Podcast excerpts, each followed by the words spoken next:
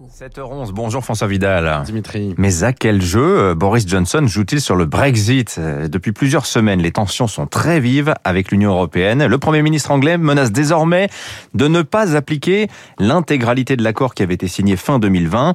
Euh, Le problème se trouve, se situe au niveau des contrôles douaniers que les Britanniques se sont engagés à effectuer dans les ports nord-irlandais.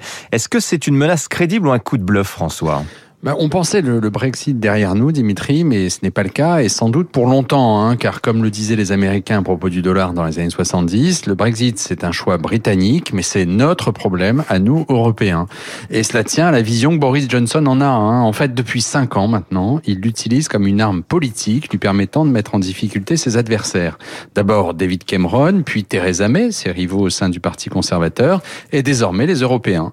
Le regain de tension du week-end dernier, savamment orchestré par Downing Street à travers notamment une passe d'armes hein, entre Emmanuel Macron et Boris Johnson sur une hypothétique guerre des saucisses en Irlande du Nord, en est le meilleur exemple. Que peuvent faire les Européens, François, face à cette instrumentalisation du Brexit? Ben pour le moment, ils se contentent de menaces verbales, hein, mais l'Union a plusieurs cordes à son arc. Elle peut imposer des sanctions commerciales ou exclure Londres de certains programmes communautaires comme celui sur la, la recherche, par exemple.